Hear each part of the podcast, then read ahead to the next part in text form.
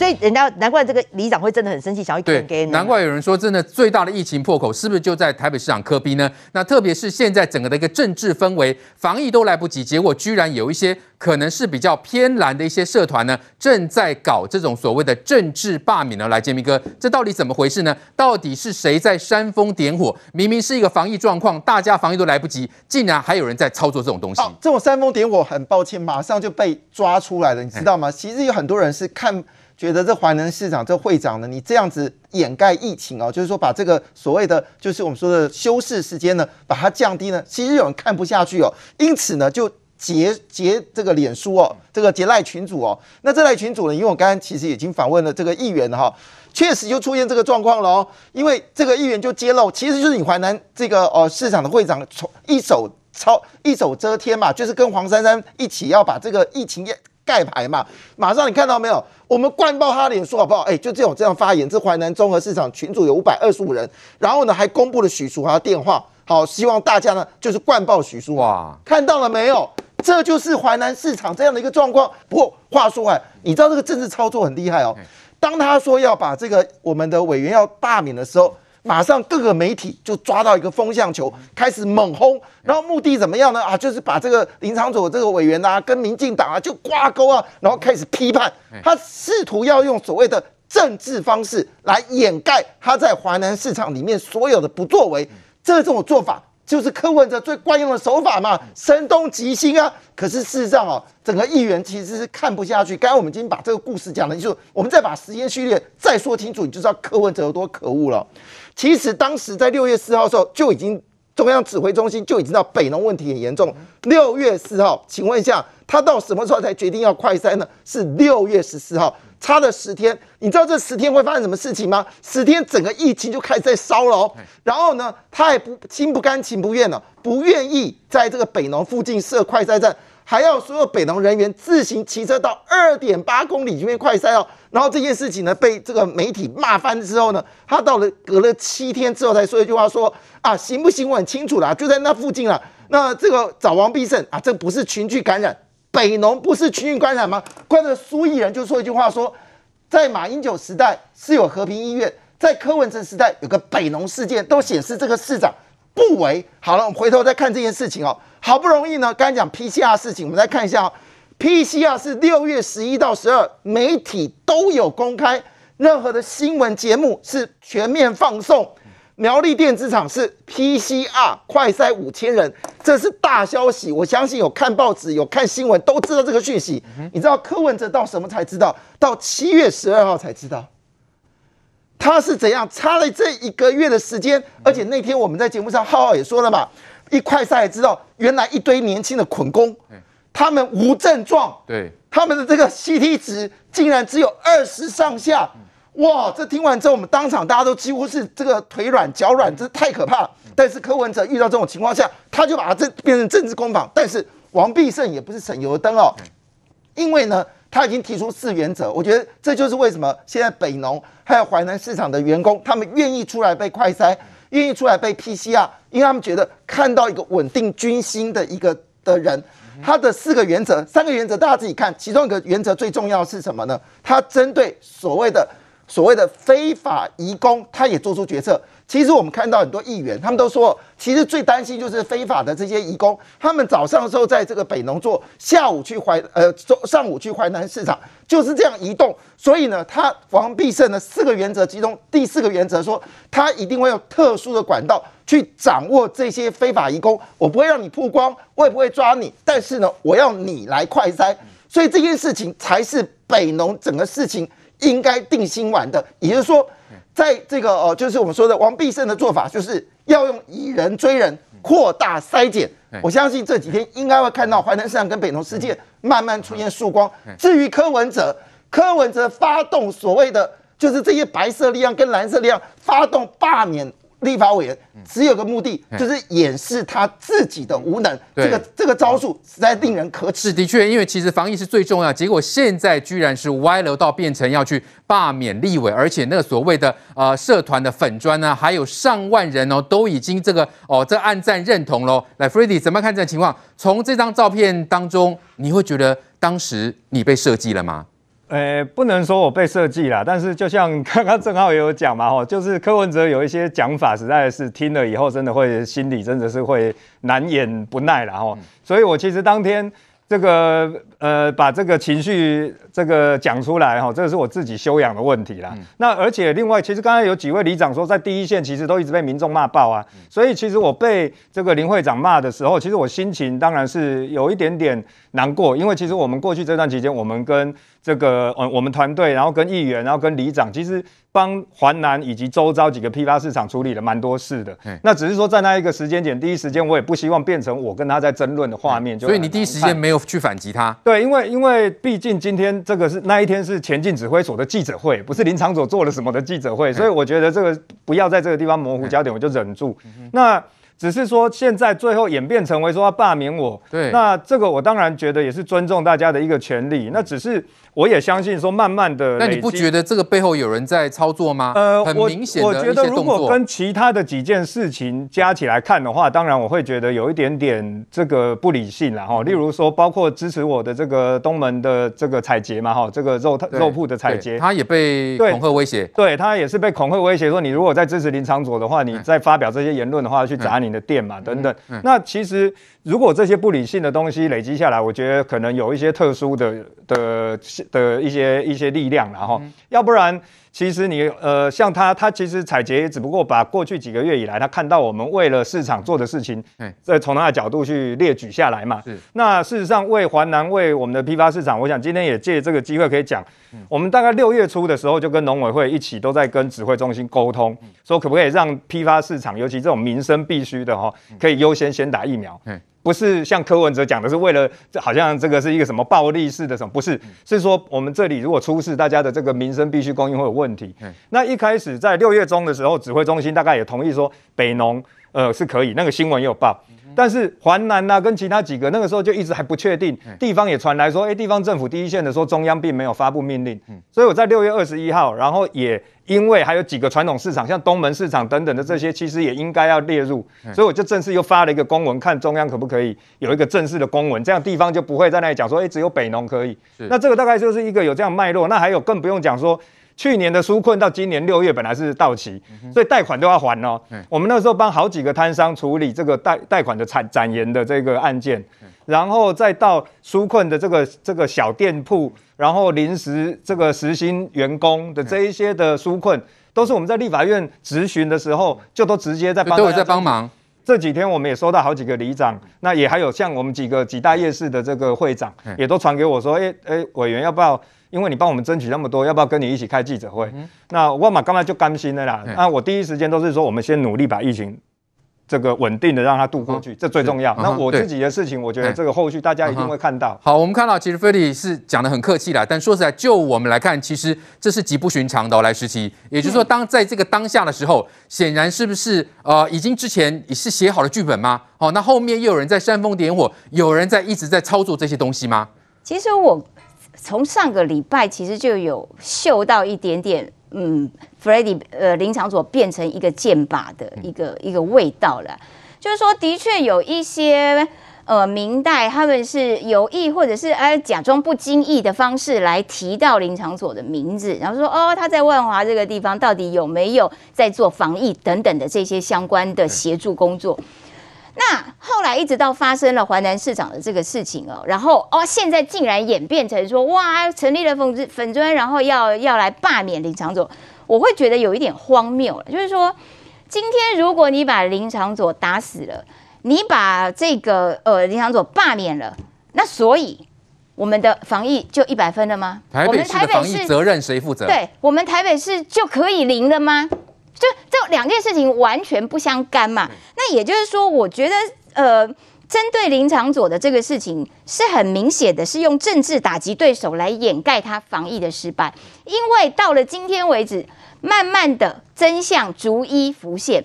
也就是说，的确在淮南市场的这个地方，原本应该有的防疫规格，你不但淮南市场没有做，你台北市竟然还配合降级，降。降那个规对降那个规格标准，那所以你用一个摊商需要工作啊，为了大家的生计呀，大家必须要糊口啊，来作为降低防疫标准的借口，这件事情天理难容了。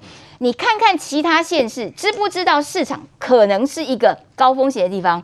知道，所以包括新北、包括桃园、包括高雄等等，都在做市场的这些。还有台中都在做这些筛检，你看看其他县市是如何把防疫的规格做得严密有加。屏东的 Delta 病毒框了多少人？两百九十四个人，短短的几天之内，PCR 一万多人。高雄的案子，高雄的凤山大楼框了多少人？整栋大楼的人通通隔离，人家是。标准再加严，为什么？就是为了希望不要有漏网之鱼。对，结果你台北的环南市场怎么做？应该要停七天，起码要七天嘛。就正常标准大概应该要十四天了，七天已经是给你打五折喽哦，还可以降成三天。当然，摊商还答应，对，市府还答应，所以责任在哪里？责任当然在市府啊！你作为一个地方是地方。这个首长，你作为地方的指挥官，你怎么可以放自行解封啊？自行放松那个防疫的规范？这个太离谱了嘛！那所以摊商要不要工作？要不要赚钱？当然要。可是如果你把真实的疫情掩盖住，它就会在里头闷烧。你这样一闷烧，你别想赚钱，你会让这个疫情。无限期的往后展延，你往后展延，你摊商怎么做生意？你如何能够回到多赚两天钱？后面可能付出更大的代价。是嘛？那市府当初告诉大家说，哦，有啦，我们有做这个这个意调框列，我们是采取九宫格，又创造一个新的名词，从同心圆现在变九宫格。好啦，那你就算弄了九宫格是有效的话，那为什么又传出来说，哦，附近的摊商还继续上工，然后？要隔离的派一个代表去隔离，这是什么样子的？派代表隔离，哇，派代表隔离，不可思议，就就不可思议啊，离谱啊！你隔离还可以派代表的，你九宫格那那旁边周围的那九那八个应该都要都要强制隔离，你唯有在这种时候采取一个呃标准的手段。你才有可能阻断那个传播链，然后摊商才可以健康的回到那个地方去继续赚钱嘛。对，你不处理完，你叫大家怎么赚钱？里面在闷烧，民众不敢去买，那那所以呢，继续做生意，可是却没有钱赚。事情有先后顺序啦，你必须一件处理完，你才可以有第二件。那所以我会觉得台北市在处理防疫这件事情。专门用政治打击对手，来这个掩饰自己的不作为，或者是自己的拖延、漫不经心，想要掩盖，想要大事化小、小事化无，假装没事。对，他的假装没事。会造成市民处在一个假象的安全感当中，这件事情太危险、太可怕。然后的确，来国栋哥，所以呢，我们说从台北市的防疫现在演变成要去罢免立委，这完全是一个不可思议的状况。那特别是淮南市场的防疫，如果说继续闷烧，或者说持续的闷烧，难道这个自治会长是不是也有相关的责任在里头嘞？中将，这一次淮南市场的防疫的整个事件啊，是这一次疫情里面是最丑陋的一面。整个暴露给全台湾人看，这几天林昶佐委员被蓝营攻击，以及被小粉红的铺天盖地的这样打击啊，那简直让你看了的这都摇头。其实我了解，不是上个礼拜五在环南市长上面表现的那一个作为开始，不是的，早在一个多礼拜前开始讲万华是这一次疫情的破口的时候。已经在找目标，找林长卓作为目标了。哦，因为林长卓是万华地区选出的立法委员嘛。嗯。万华破口，大家在推说是说为什么是万华破口，想要把它推到桃园那个诺富特饭店去的。怎么是万华是破口？那时候就已经开始讲万华地区的这些民代为什么没有站出来捍卫万华？那时候就已经开始锁定林长佐了。嗯。然后再精心安排上个礼拜五的这一场，嗯，自治会开始跳出来。也要看人政治无是非啦，不用政治来扭转自己不负责任、自己无能，那是最简单的。因为政治没有是非嘛，自然就有人反对，自然有人支持嘛。一搞下去，大家都忘掉华南市场疫情严重不严重？为什么华南市场这整整个会发生这么大的问题啊？好像大家都不关心的。刚刚委员还在替华南的这些摊商讲话，生意难做。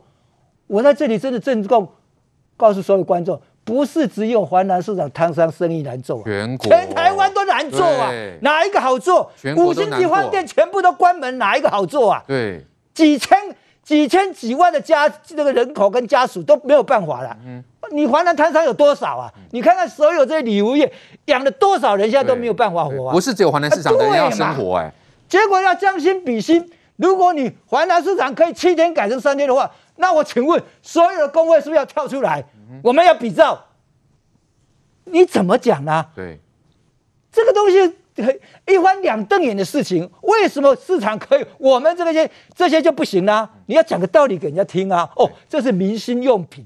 民生用品啊，其他人都不要活吗？所以我说，讲政治就没有是非了。刚刚时期讲了，我也同意。如果真的把林长佐委员罢免掉，万华地区前台北市清零，那我鼓掌啊，赶快来进行吧。但不可能，让他牺牲他一个，就让他当无缝好了嘛。建设他他妈是，那我们全部都活了嘛。我可能的代志嘛。但是我现在不客气讲啊，什么叫自治会？如果自治会都不知道自己市场里面有确诊，赶快来调动，赶快来快筛，赶快来整个做疫调的话，那我就不知道这个自治会存在的目的在哪里。对，难怪有人讲这是恶势力嘛。因为前前前几天柯文哲市长才去视察，办哪个地方的事，发现外面的汤山租给人家，大家在解释的时候，他讲说背后是什么？背后是恶势力。嗯，那我就问了，啊，背后是谁呢？对。如果市长有市场管理处，为什么还容许自治会在这样做事情呢？所以我说把它搅成政治，因为它里面我听了实在摇头。哦，我听你了，啊，你有没有关心？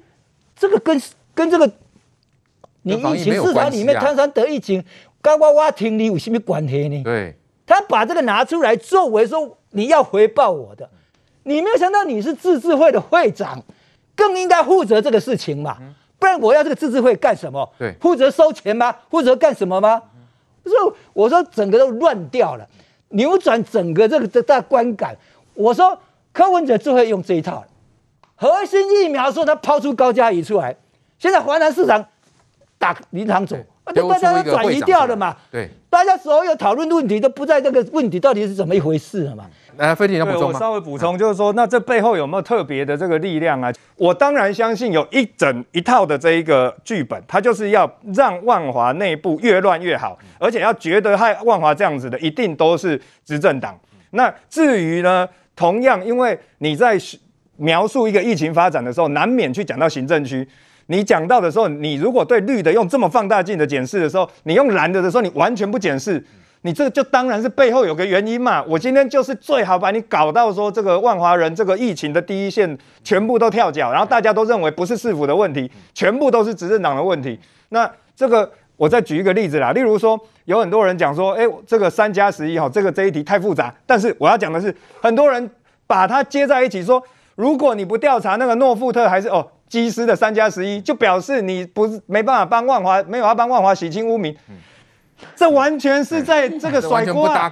万华的污名是要是否能够做疫调，去找出万华的第一例的前面是谁？哦，是这个移工呢？哦，还是哪里有破口？还是是这个回来的在住那个防疫旅馆，他有没分流的问题？哦，就是这个旅外的回来的国人等等，那个你不去追市府的意调？你去掩护市府的意调，然后去讲一个完全另外一个机师的事情，这这跟万华的污名，他硬把它扯在一起。我觉得这当然里面是不是说有特定的力量，他要把把这个整个状况搞得越乱越好？这个其实美国在赠送我们在支持我们疫苗的时候，他也有讲嘛。这个当然有境外的势力跟境内协助的势力在想把台湾借由在疫苗这个过程哦，在这个防疫的过程里面，把社会的气氛全部搞乱。所谓的认知战，那我觉得这个以老学校来讲法就是乌贼战呐，哦，让你里面撸撸哎越乱越好，越乱越好。对好，台北市长柯文哲呢再开战场，他说呢第七类呢就是国家特权疫苗。